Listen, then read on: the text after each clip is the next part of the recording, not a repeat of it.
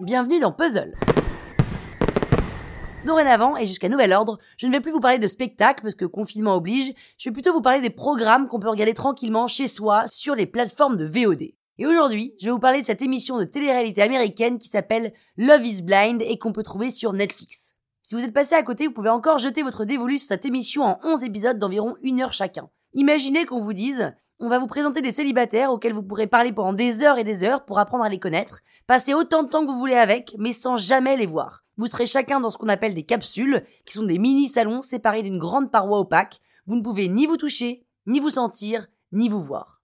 Ce que vous vivez dans les capsules est fort, unique. Vous avez le temps de parler de tellement de sujets sans vous préoccuper de ce qui nous paraît accessoire, le physique, l'origine et le style.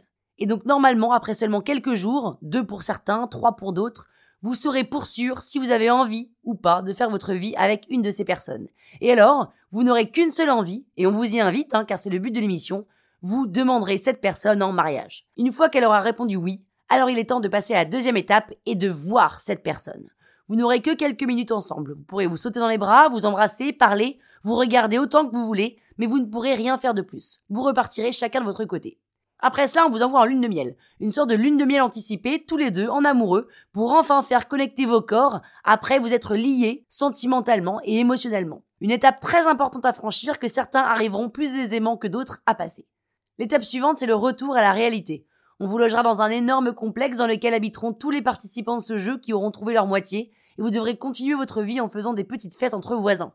Par cette étape, nous souhaitons faire entrer le social, le regard des autres, les relations couple extérieures, pour s'assurer que votre couple est solide. Ensuite, nous vous redonnons votre téléphone portable. Ça y est, vous pouvez enfin reprendre votre vie virtuelle avec vos followers. Est-ce que votre partenaire est aussi accro que vous aux réseaux sociaux? Est-ce qu'il va tolérer que vous dormiez avec votre téléphone sous l'oreiller? Va-t-il falloir prendre des mesures drastiques et trouver un terrain d'entente pour satisfaire les deux parties? C'est tout le but de cette étape. Et puis bien sûr, vous n'échapperez pas à la présentation aux amis et aux parents. Alors vos amis vont-ils comprendre ce que vous avez vécu dans les capsules? Les témoins vont-ils cautionner votre couple construit en seulement quelques jours sur des paroles uniquement, sans expérience, sans vécu? Vos parents vont-ils accepter votre partenaire dans leur famille? Vont-ils tenter de vous dissuader de l'épouser et essayer de faire capoter le mariage? Donc tout ça, ça se passe assez rapidement, hein, très rapidement même, ça s'enchaîne si vite qu'en trois semaines, accompagné de vos témoins et les autres candidats, vous choisissez l'habit dans lequel votre partenaire va vous dire oui ou non.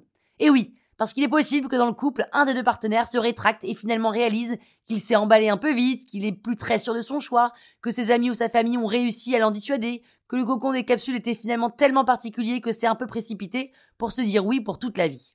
Et c'est clairement les deux derniers épisodes de l'émission hein, qui sont les plus excitants évidemment. Le couple est à l'hôtel, ils passent devant le maître de cérémonie et ils doivent se dire yes I do ou no I don't. Honnêtement, cette émission est géniale pour plusieurs raisons. Déjà parce que ça pose réellement la question de est-ce que l'amour est quelque chose qu'on choisit de vivre ou est-ce que ça nous tombe sur la tête? Ensuite, est-ce que love is blind? Est-ce que l'amour est aveugle? Honnêtement, c'est quand même assez génial de pouvoir tomber amoureux de quelqu'un sans tous les artifices, non? Alors peut-être que quelques jours c'est un peu trop court, mais dans le fond, est-ce que l'âme de l'autre ne voudrait pas n'importe quel physique? Oh, c'est beau et puis enfin, le montage de cette émission est juste fantastique. J'aurais déjà pris rendez-vous avec la boîte qui s'est occupée de toute la post-prod parce que c'est rythmé, cuté, il y a des gros plans avec de la musique pour créer suspense, émotion. Non vraiment, c'est ce qu'on appelle un show à l'américaine et franchement c'est hyper bien foutu. Pour vous montrer à quel point j'ai été emballée, j'ai commencé à 21h, je me suis couché à 4h du mat et j'ai repris le lendemain matin au réveil. En tous les cas, c'est vraiment une bonne émission de télé-réalité qui change notre télé-réalité française.